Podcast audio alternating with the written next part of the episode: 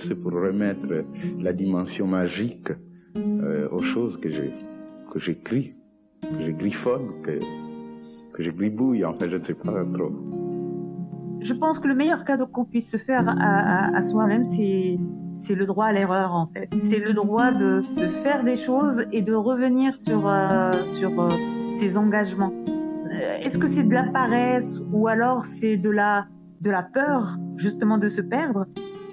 Si on n'a pas de, fragilité, on n'est pas amené à se à se réinventer.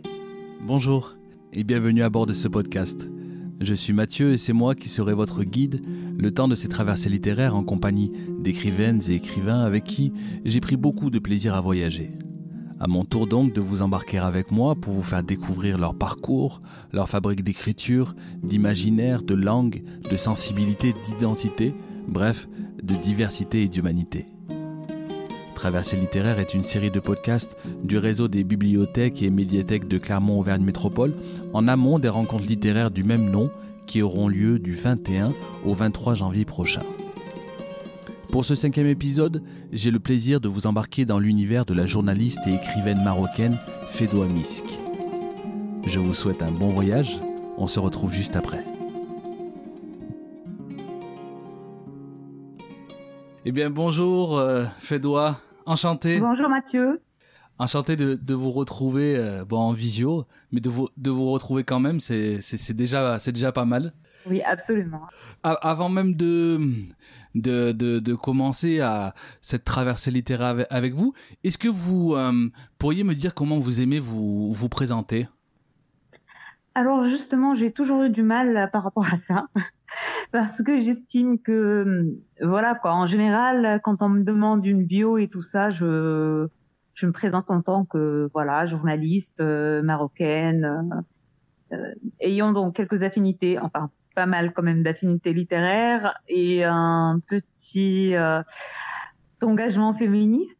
mais voilà quoi, je c'est automatiquement réducteur. Non que je sois plus intéressante que ça, non, mais euh, c'est juste que ça me met mal à l'aise d'avoir des étiquettes. Euh, et, voilà quoi.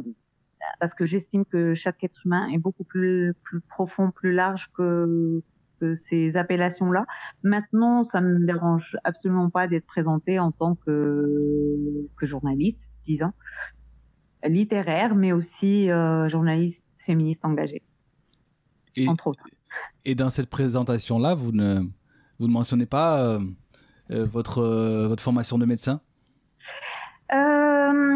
J'en ai pas besoin en fait. En fait, moi je pense que de toute façon, ce que je suis aujourd'hui est la somme de toutes les expériences que j'ai eues en, dans, tout au long de ma vie. Et la formation médicale y est pour beaucoup. C'est très important. Déjà, j'arrive à m'autodiagnostiquer, c'est pas mal. quand je fais quelques malaises. Mais en plus de ça, il y a un, un ami qui est aussi directeur de l'école du cinéma. Un jour, j'étais, il était en train de, de, me voir discuter avec les étudiants en cinéma parce que je donne aussi des, des ateliers d'écriture. Et, euh, et il m'a dit en fait, ce que je réalise, c'est que étant médecin rejoint parfaitement ce que tu fais actuellement parce que tu es toujours dans le soin. Hmm. Et en fait, effectivement, c'est le cas parce que à un certain moment, quand je j'ai basculé dans le journalisme et que j'ai créé un, un, magazine féministe à un certain moment, où parmi les, les, les, les premières et les nombreuses euh, remarques et lettres que je recevais, c'était merci euh, de parler pour nous, on se sent moins seul. Et j'ai réalisé en fait qu'on arrivait à soigner autrement. Donc euh, quelque part, ça se rejoint. Je suis toujours dans le soin. C'est mmh, juste mmh. que j'ai cessé de le faire à l'hôpital je le fais euh, par le biais de l'écriture et, euh, et en fait c'est pas que le soin physique ou moral c'est aussi le, soin de la société. Et euh, étant donné que dans mon engagement féministe effectivement je pensais beaucoup aux femmes mais je parle de société en général. Donc je pense que ça se ça se rejoint donc j'ai pas besoin de à chaque fois de rappeler que je suis médecin, sauf qu'on voilà pour justifier un petit peu une intervention un peu spécifique. Mmh. Dans dans, dans le soin aussi que euh, qu'on peut trouver dans dans ce monde sombre et qui, qui, en ce moment est, est assez, euh, assez compliqué. Euh, il y a les livres, notamment. Est-ce que est-ce qu'on pourrait dire que vous, vous avez eu un, un rapport au livre euh, très jeune ou, c'est venu, c'est venu plus tard? Alors, en fait, moi, je suis, un être romantique.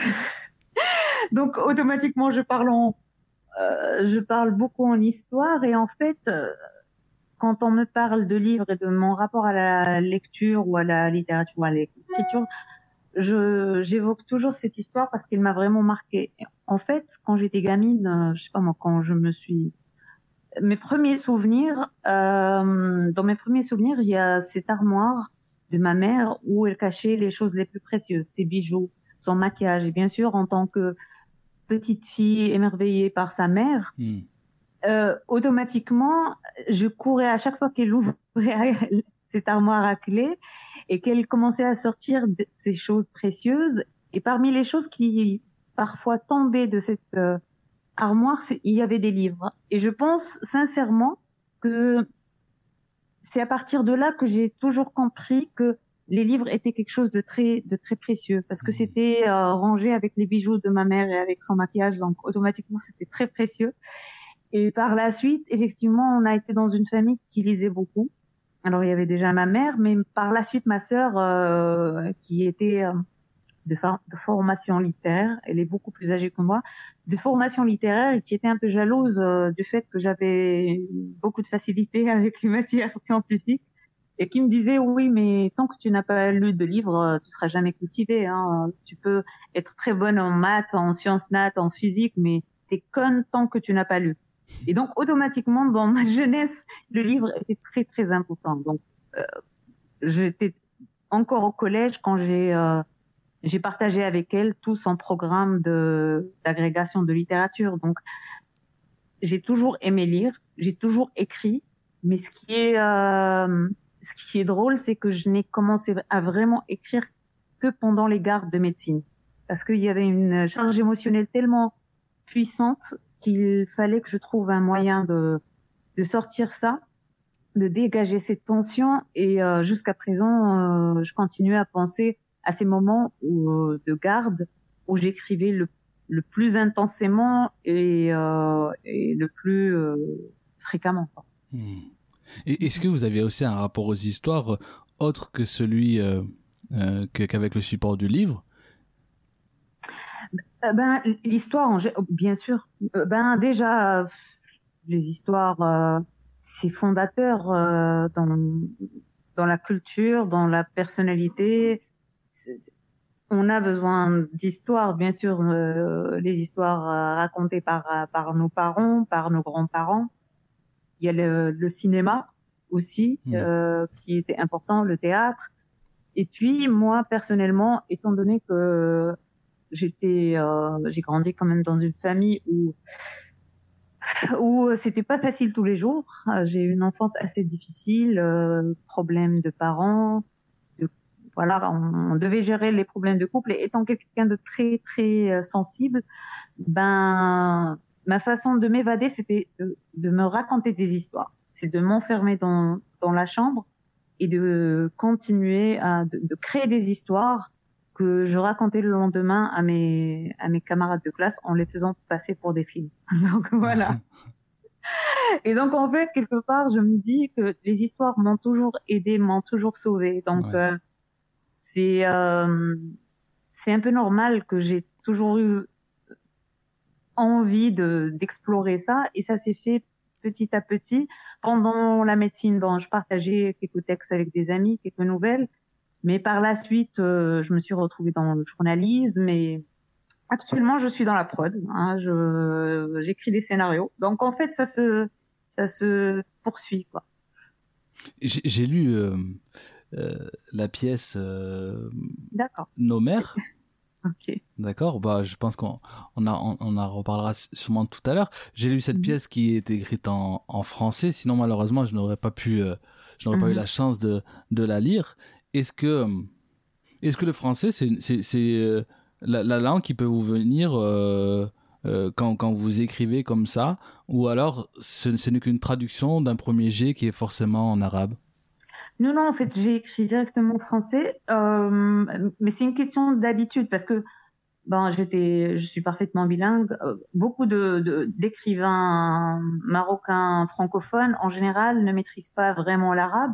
Moi, j'ai pas de problème du tout avec l'arabe, mais c'est une question de d'habitude. J'ai euh, j'ai travaillé en tant que journaliste en français, je fais des de longues études quand même en français, donc du coup, euh, c'est pas que c'est sorti euh, comme une nécessité disons euh, politique de, de, de, de prendre parce que je connais beaucoup de gens qui parlent en français parce qu'ils n'osent pas dire des choses en arabe. Hmm. L'arabe a quand même une sorte de sacralité liée euh, au fait qu'elle soit la langue de, de, du Coran et tout ça. Beaucoup de gens font un hmm. amalgame par rapport à ça. Hmm. Moi, j'ai, j'ai pas de problème à ça. C'est juste que c'est sorti comme ça parce que euh, ça fait un petit bout de temps quand même assez lent que je que j'écris et je parle en français donc c'est c'est venu comme ça.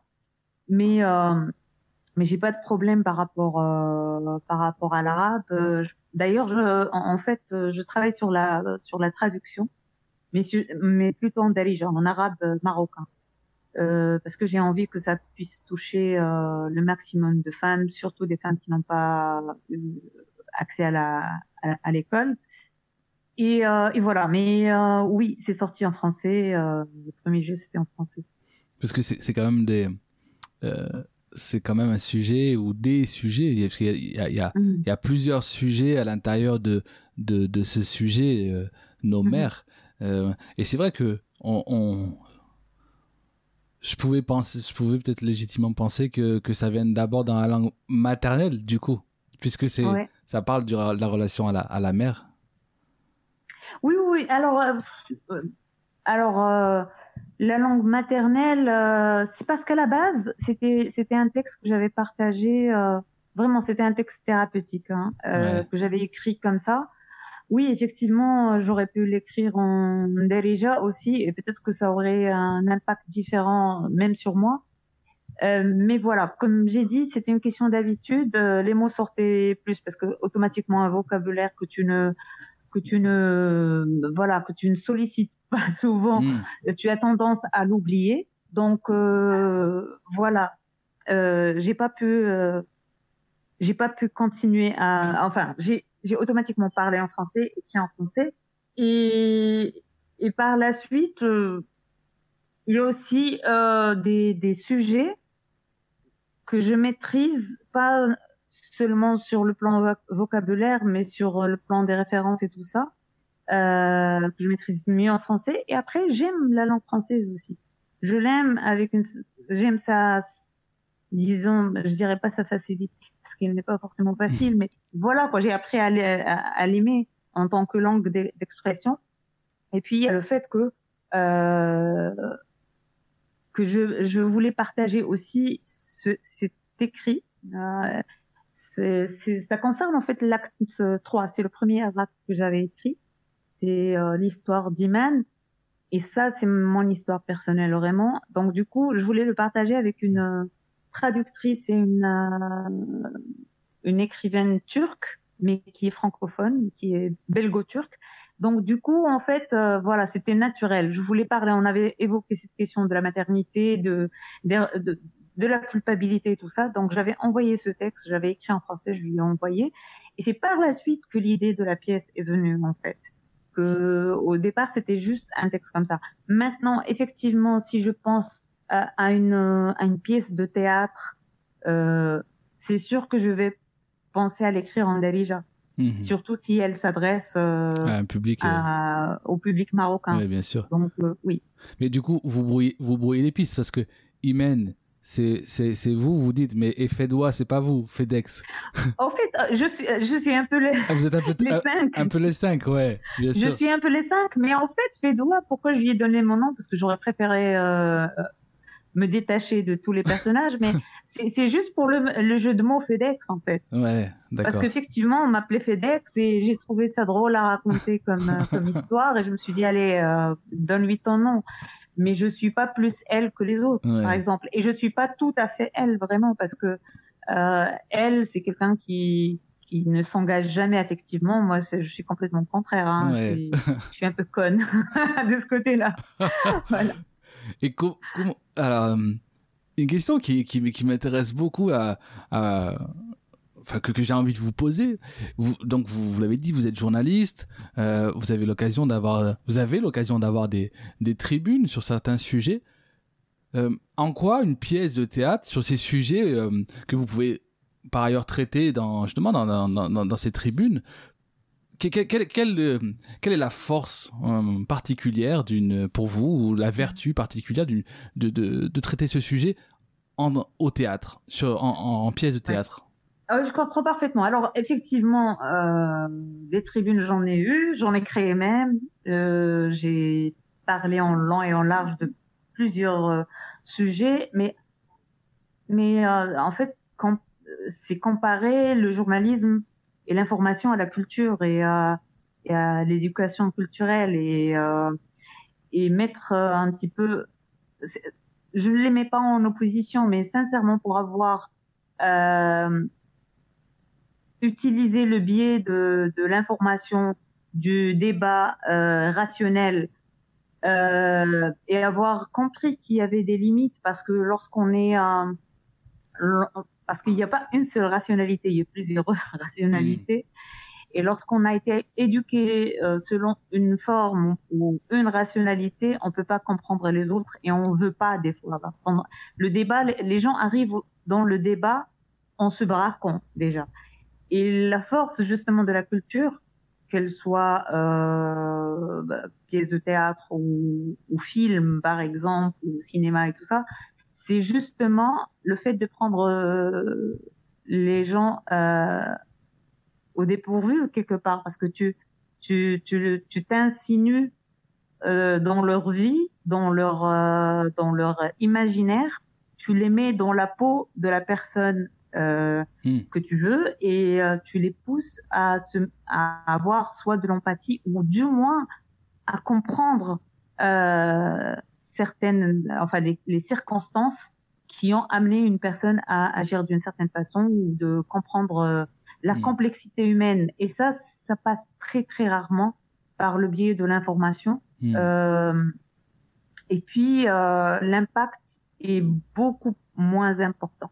Euh, ça, je peux le dire. Même moi, par exemple, euh, lorsqu'il s'agit d'une d'une d'une thématique donnée, je me rappellerai plus euh, du film ou du livre que j'ai lu sur cette thématique-là plutôt qu'un article. Ouais. Il me marquerait moins, mmh. euh, autant sur le plan intellectuel que sur le plan émotionnel.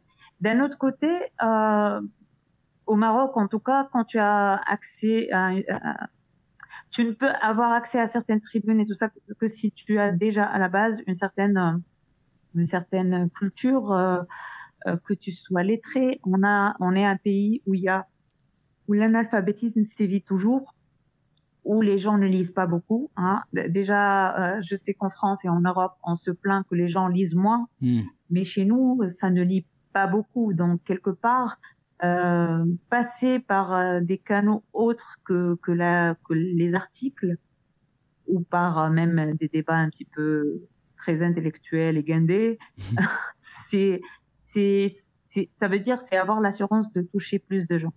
C'est-à-dire que euh, même euh, même si on a un, on peut avoir et on en a d'ailleurs des, des études, des, des livres, des romans qui sont d'une très grande qualité, mais voilà, qui restent euh, condamnés sur euh, sur des étagères parce que tout simplement il n'y a pas il y a pas de lecteur. Et moi, je me suis dit à un certain moment quand j'ai quand j'avais partagé ce texte et je me suis dit j'ai envie de creuser un peu plus euh, cette thématique-là de la maternité et je me suis dit oui, tu peux le faire, euh, tu peux faire un essai ou alors un un roman. Et dans ce cas-là, tu, tu peux aller dans les, la complexité et tout ça. Mais après, qui va te lire? Ce sera juste euh, un livre juste. Par contre, le théâtre, je me suis dit, premièrement, pour cette thématique-là qui me tient vraiment à cœur et, et pour euh, laquelle et qui a été vraiment thérapeutique pour moi. Hein, C'était ma, ma, première motivation. Je me suis dit, j'ai envie en fait d'avoir euh, des femmes en face, des femmes et des hommes aussi. J'ai envie qu'ils qu reçoivent ça comme comme un témoignage. C'est d'où l'idée du monologue mmh. au départ. Et euh, j'ai envie de voir sur leur visage et, accueillir le ressenti premier à la fin de, de des voilà de la pièce et, c'est effectivement ce qui s'est passé les, les, rares fois où j'ai où j'ai lu il y avait automatiquement de l'échange des débats. Il y avait des gens qui me disaient on se retrouve un petit peu hein, dans tous les personnages. Et et on, on m'éclaire sur certains sujets. Et c'est marrant parce que souvent enfin les rares gens euh, qui ont qui ont lu il y en a, en fait, moi, j'ai pas réalisé que n'étant pas mère moi-même, parfois c'était un peu violent vis-à-vis de la mère. Parce que les femmes effectivement ben, s'y voyaient en tant que fille mais elles mm. s'y voyaient aussi en tant que mère. Et donc automatiquement elle me dit oui tu sais mais il faut comprendre. Moi je leur dis je n'ai rien contre la maternité. Au contraire c'est juste que j'estime qu'il va falloir euh, explorer ce lien à la maternité de façon à, à, à ne à briser les, les, les blessures et, les, les, et la chaîne de transmission des blessures. Hmm. Donc du coup, en fait, euh, c'est dans ce sens-là que j'ai euh, que j'ai fait ça et, et, je pense que actuellement, on est en train de, de monter la pièce, d'essayer de monter la pièce en Darija, en arabe euh, arabe marocain. Alors avec la crise Covid, c'est pas évident du tout, hmm. ni de trouver des fonds, ni mais, euh, mais moi, j'y crois. Hein, j'y crois. Je pense que, que de toute façon, c'est un sujet euh, essentiel actuellement.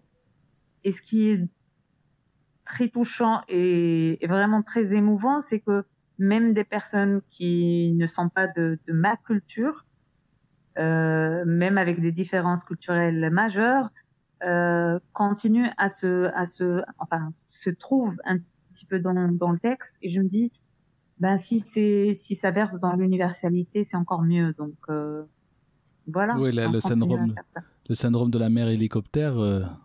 Je pense qu'il il doit parler à ça, à un grand, un grand nombre pense, de oui. Marocains, Chinois, Français, euh, ah, ah Boliviens. mais, mais clair. danoise, américaine beaucoup plus d'ailleurs parce que les Américains sont pas mal traditionnalistes, des fois même un peu plus que nous. Mais voilà, quoi, genre, euh, euh, oui. En fait, et, je, me dis que ça, ça ne peut que faire du bien aussi au, au féminisme, disons, parce que on a souvent l'impression que les féminismes s'arrachent un petit peu la couverture, euh, qu'il n'y a pas beaucoup d'union, et je me dis que si on a un genre de, mais en toute modestie, vraiment, euh, si on a un genre de contenu qui peut rappeler aux personnes à leur féminité, à leur euh, à l'université du sentiment humain et je pense que ça, ça peut que nous rassembler. Et, et voilà quoi. Donc euh, qu'on soit française ou, ou turque ou, marocaine ou voilà, si, on a le même rapport à, à la maternité, on a le même rapport aux choses en général. Donc je pense que ça, ça nous ferait du bien de nous rapprocher. Mais faites vous, vous qui n'aimez pas euh, euh, mhm. justement qui avait du mal à, à vous présenter, à vous parce que à, vous définir parce que ça vous mhm. limite. Et qu'on on voit une, une, pièce comme euh, euh, avec ces cinq personnages qui permet aussi de mettre de la complexité, il me semble, hein, c'est comme ça que je l'ai lu, vous me mhm. direz si je me trompe, dans votre féminisme, c'est de montrer qu'il n'y a pas finalement qu'une qu'une approche binaire. Est-ce que juste, comment justement vous recevez le fait qu'on vous présente comme journaliste féministe? Est-ce que, est-ce que vous avez senti des fois ce, ce besoin de, euh, de, de, de, de, dire je suis euh, finalement euh, euh, autre chose ça, c'est ma première question. Et ma deuxième serait peut-être aussi de, d'en profiter de cette, cette antenne-là pour, pour euh, nous définir votre féminisme. Parce qu'on voit que les féminismes, les féminismes selon les, les contextes de société, ne sont pas mhm. forcément les, les mêmes. En tout cas, ne, ne s'incarnent pas, de, ne s'incarnent pas de la même façon. Absolument. En fait, il y a, euh, c'est vrai qu'il n'y a pas le, euh, un seul féminisme.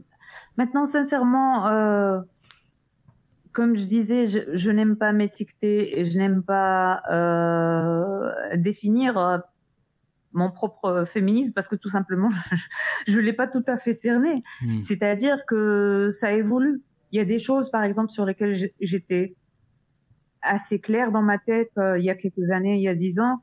Aujourd'hui, je sais faire de la nuance et je pense que de toute façon, à partir du moment où on a un engagement sincère qui est euh, qui est automatiquement en faveur d'une d'une équité, d'une justice euh, en ce qui concerne le genre, automatiquement on est amené à évoluer comme dans toutes les, les, les, tous les engagements de toute façon, toutes les causes. C'est à partir du moment où on est vraiment sincère, on peut accepter euh, qu'on évolue sur certaines questions. Alors effectivement, il y a quelques années, euh, j'avais un féminisme, disons, occidental, c'est-à-dire euh, c'est normal un petit peu, mais mes mes euh, mes premières peut-être lectures, mes premières euh, impressions euh, étaient pas étaient vraiment influencées par un mode de, de, de, pensée, disons, très occidental, et par la suite, tu commences à te, de, te poser des questions au fur et à mesure sur la sur la projection de ces de ces visions là, de ces valeurs là sur la société dans laquelle tu vis. Hmm. Euh, Est-ce que euh, effectivement les femmes de de ton pays, de ta, de ta région partagent les mêmes valeurs? Pourquoi?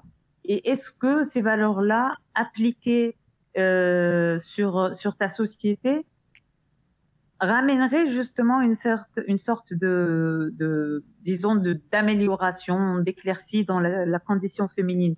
Et en fait, je commence à me rendre compte que ce, ce dont j'ai besoin moi en tant que femme marocaine euh, à titre personnel est complètement déphasé par rapport à ce que veulent les autres femmes. Donc, euh, je sais pas moi, moi par exemple, euh, pour avoir été longtemps célibataire, euh, indépendante financièrement et tout ça, pendant très longtemps, j'estimais que j'avais que je me battais pour mes libertés d'abord, liberté euh, de disposer de mon corps. Et, pour moi, c'était super important et ça l'est toujours. Hein. Et je, je, me bats toujours pour euh, mes libertés, euh, le, le, droit de disposer de mon corps, euh, sexualité, avortement, euh, l'égalité salariale, et puis et puis des questions euh, voilà liées à, la liberté d'expression bien sûr à, ma protection contre le harcèlement et tout ça de, rue. Mais par la suite quand tu vois que la plupart des femmes enfin la plupart non mais une bonne majorité de femmes euh, ne veulent pas elles, elles, sont capables, par exemple, selon les codes euh, culturels du pays, sont capables de renoncer à l'égalité salariale si elles sont prises en charge par leurs parents, euh, par euh, leur mari. mari ouais. et, et, que beaucoup de beaucoup de femmes, par exemple, te disent ah non mais moi je veux bien vivre selon euh, selon les lois islamiques. Pourquoi? La, pas la charia telle qu'elle est dépeinte par l'Occident, c'est-à-dire ce, ce voilà quoi cet ensemble de, de lois rétrogrades et liberticides et Qui tout ça. Quand, je, quand, on parle ici de charia, on parle surtout de du fait que la femme est une princesse dans sa maison et que l'homme euh, c'est lui qui doit se battre et bosser euh, pour euh, pour le... et beaucoup de femmes te disent non j'ai pas envie de bosser moi. Moi si ça moi ça me ça me va d'être à la maison et de, et de et donc du coup je me dis voilà soit je continue à me battre pour mes droits à moi et dans ce cas-là, euh, est-ce qu'on peut dire que je suis féministe? Je suis juste euh, une personne lambda qui se bat pour euh, pour plus de liberté et tout ça. Mais si tu tu parles de féminisme, c'est-à-dire que tu dois avoir une, une approche globale, ne serait-ce que par rapport à ton propre pays, et respecter par par ce biais, respecter ce mmh. que veulent les autres femmes. Et, et ça m'a pris des années pour comprendre que je fais partie d'une minorité.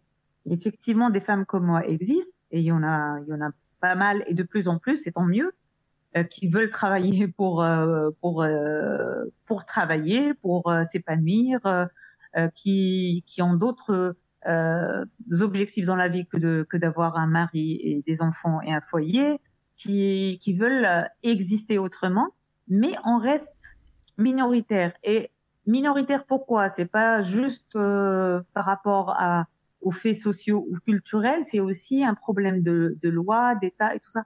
Et donc, oui, euh, il y a plusieurs féminismes. Déjà, dans le même pays, on se retrouve à, à avoir plusieurs euh, approches différentes.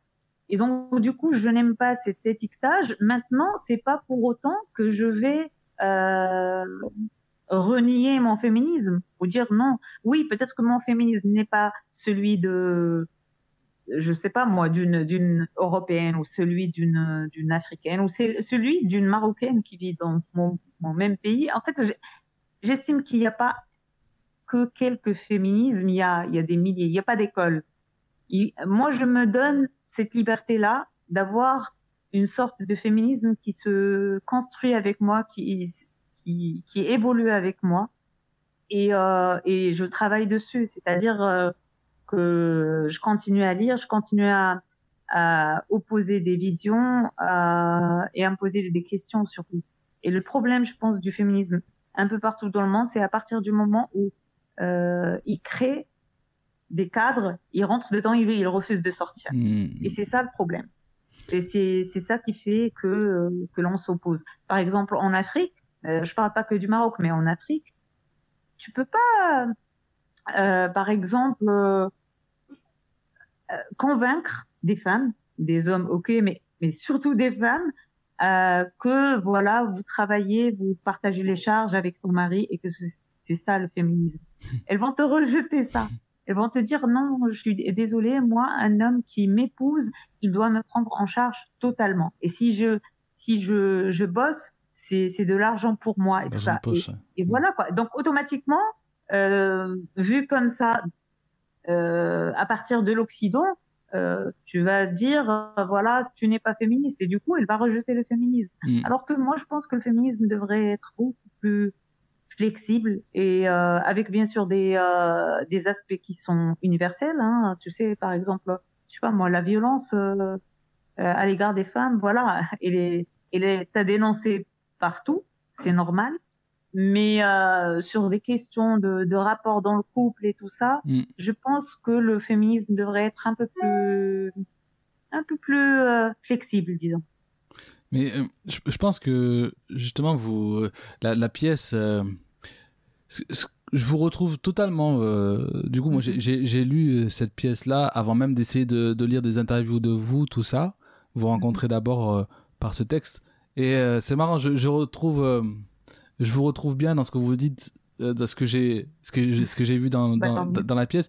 Et d'ailleurs Fédois qui n'est pas vous mais un peu vous incarne quand même aussi je vais pas spoiler mais à la fin on voit bien que finalement mm -hmm. elle, elle est pas si sûre de ce sur quoi elle est campée en fait. Mais c'est ça en fait. C'est ça c'est que je, je pense que c'est ça c'est qu'on a tous le droit de non seulement en fait je pense que le meilleur cadeau qu'on puisse se faire à, à, à soi-même c'est c'est le droit à l'erreur en fait. Mm. C'est le droit de, de, de faire des choses et de revenir sur euh, sur euh, ses engagements.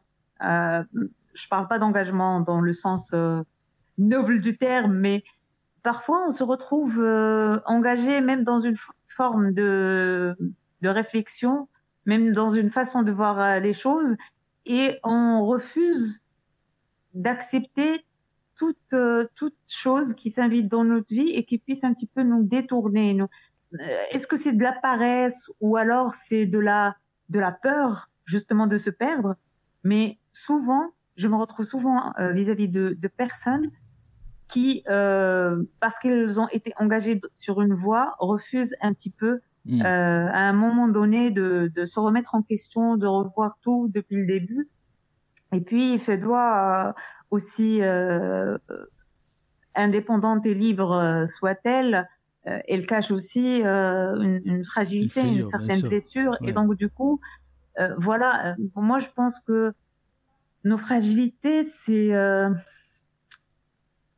en fait, c'est les points qui nous permettent un petit peu de, de sortir d'une certaine euh, vision étriquée d'un certain cadre de vie. C'est-à-dire que si on n'a pas de, de, fragilité, on n'est pas amené à se, à se réinventer.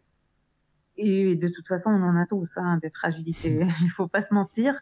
C'est juste que euh, il y en a qui se rendent compte de ça, il y en a qui s'en rendent, rendent compte jamais, et il y en a qui refusent un petit peu de de voilà de, de discuter ça, de de remettre ça, de ressortir euh, ça du placard et ils ne font que remettre à, à plus tard euh, ce qui doit être fait aujourd'hui. moi je pense que tout le monde euh, a la possibilité et gagnerait d'ailleurs à avoir euh, une remise en question sur certaines questions de, de sa vie.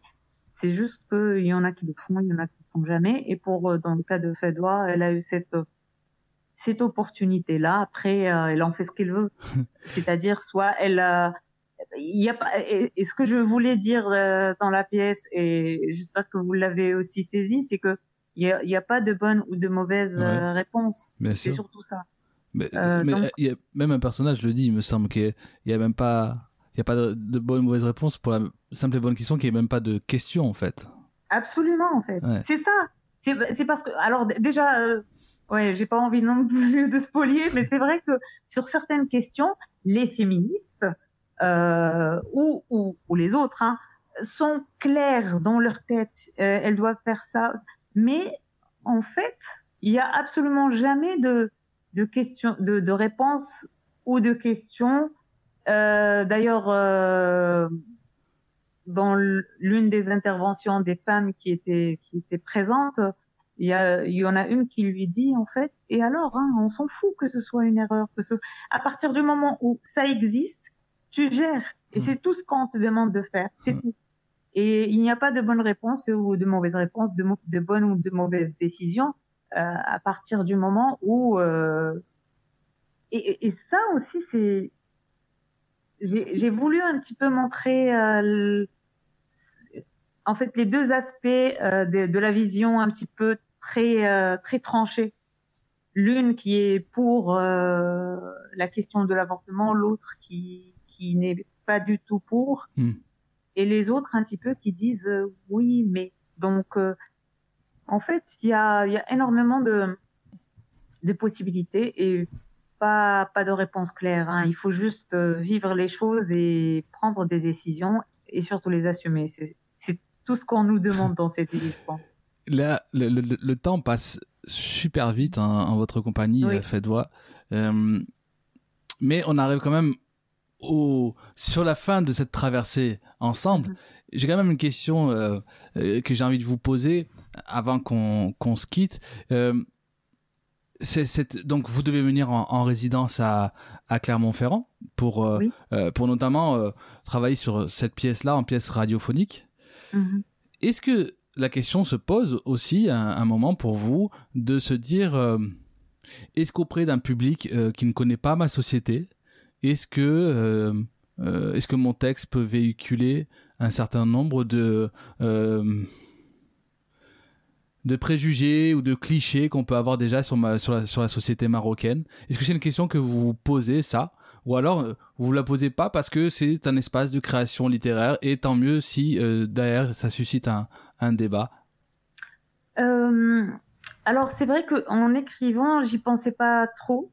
Ce qui m'intéressait un petit peu c'est de raconter des histoires qui qui moi me parlent par rapport à cette question de la maternité. Et puis c'est vrai que ça pourrait être véhicule de clichés je ne sais pas peut-être mais je pense je parle que, surtout de. Euh, s'il y a, s'il y a euh, alors en Europe déjà il y a pas mal de clichés sur. Euh, sur l'homme arabe. Ça, ça, fera aussi durant euh, durant cette euh, cette résidence, ça fera aussi l'objet d'un atelier sur euh, sur les médias en fait, sur la, la représentation des femmes africaines dans le média et ça. je vais parler de ça. Mm. C'est-à-dire qu'il y a un nombre de clichés qui circulent, mais souvent, alors c'est des clichés bien sûr euh, véhiculés par les médias, mais c'est c'est des clichés aussi liés à la présence d'une certaine communauté euh, marocaine, africaine euh, en France et qui voilà qui est perçue d'une certaine manière. Et moi je pense que avec tout ça, on a j'ai quand même des des euh, des personnages qui sont pas très schématiques de de la maghrébine disons de, mmh. de l'image de la maghrébine euh, en fait euh, en Europe euh, Fedwa, c'est quelqu'un d'assez libertine. Euh, euh, bon, je, on va pas spolier les autres, mais voilà, ce sont des mmh. femmes qui se battent un petit peu plus ou moins pour euh, certaines, pour euh, pour le, leur liberté. Et c'est et c'est ça montre déjà un peu de complexité. Ça apporte un peu de complexité parce que oui, effectivement, j'aurais pu avoir une femme voilée très contente de, de son sort et tout ça, mais en général, on n'est jamais content à 100% de son sort. On est toujours en train de se poser des questions. Donc, euh, sincèrement, moi, je pense que une pièce de théâtre n'est pas censée euh, défendre ou répondre à tout, mm. mais euh, mais ça répond à ma vision déjà propre de, de ma société. Et je pense que euh, s'il y a certains clichés, il n'y a pas de mal. Si c'est un ramassis de clichés, là, ça, ça pourrait poser problème. Et moi, je pense que voilà, c'est une création littéraire et que de toute façon des euh, des retours j'en aurai positifs et négatifs et ça sera que que bénéf pour moi. Ça ça m'aidera un petit peu de mettre le point sur ma propre vision des choses et peut-être la corriger. Bah, super. Bah, on, va suivre ça de de très près du coup. Et qu'est-ce que qu'est-ce qu'on peut vous souhaiter pour la pour la suite pour la suite Fédois? Pour la suite que je puisse trouver euh, des fonds pour euh, monter ma pièce le plus tôt possible et, et peut-être aller en tournée, ça serait ça serait exceptionnel. Mais euh, moi j'y crois, j'y crois parce que je me dis que à partir du moment où, euh, où on est sincère, on a plus de chances de toucher les autres et de toucher ben, des valeurs universelles et, et voilà. Eh ben, c'est, c'est, c'est tout le, tout le mal que je vous souhaite, comme on dit. le mal, euh, M-A-L-E. le mal, M-A-L-E. Merci. Ouais, c'était vraiment un, plaisir. Je vous dis, ça passe trop vite le temps. Et euh, puis voilà, je vous souhaite vraiment plein de belles choses. Merci beaucoup pour. Euh, Merci infiniment. Merci infiniment et à très très vite. À, très vite, Fédois. Merci. ciao. Au revoir, merci. Merci d'avoir écouté jusqu'au bout cet épisode. N'hésitez pas à le partager, à commenter, laisser une note sur Apple Podcast, 5 étoiles de préférence, et surtout à prolonger ce podcast en venant à la rencontre de Fédois. Comme elle en a parlé dans l'épisode, elle sera en résidence à Clermont-Ferrand du 22 janvier au 15 mars pour animer des ateliers, participer à des rencontres et autres projections débats. Je vous encourage donc vivement à suivre le programme et comme je vous l'ai déjà dit dans l'intro, marquez bien sur vos agendas que les rencontres traversées littéraires auront lieu du 21 au 23 janvier prochain en visio. À très bientôt j'espère, on est ensemble.